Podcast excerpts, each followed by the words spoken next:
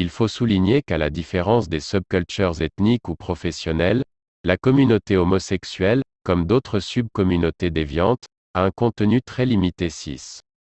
Cela s'explique par le fait que les membres de la communauté n'ont souvent que leur comportement sexuel en commun. Ainsi, alors que la communauté peut réduire le problème de l'accès aux partenaires sexuels et diminuer la culpabilité en procurant une structure de valeurs partagées, cette structure est souvent beaucoup trop limitée pour transcender d'autres domaines dont les systèmes de valeurs discordent.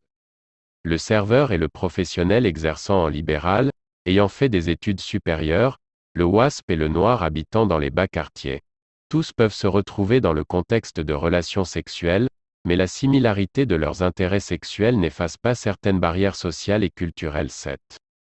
L'élément important, c'est que la communauté homosexuelle constitue déjà en elle-même une unité culturelle appauvrie.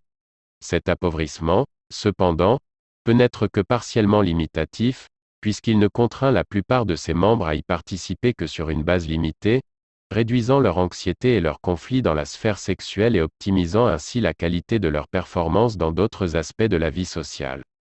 Nous avons brièvement énuméré, plus haut, certains des problèmes généraux auxquels l'homosexuel, tout comme l'hétérosexuel, doit faire face, et notamment gagner sa vie, avoir un logement, gérer les relations familiales, etc. À ce stade, nous devons examiner certains d'entre eux en détail.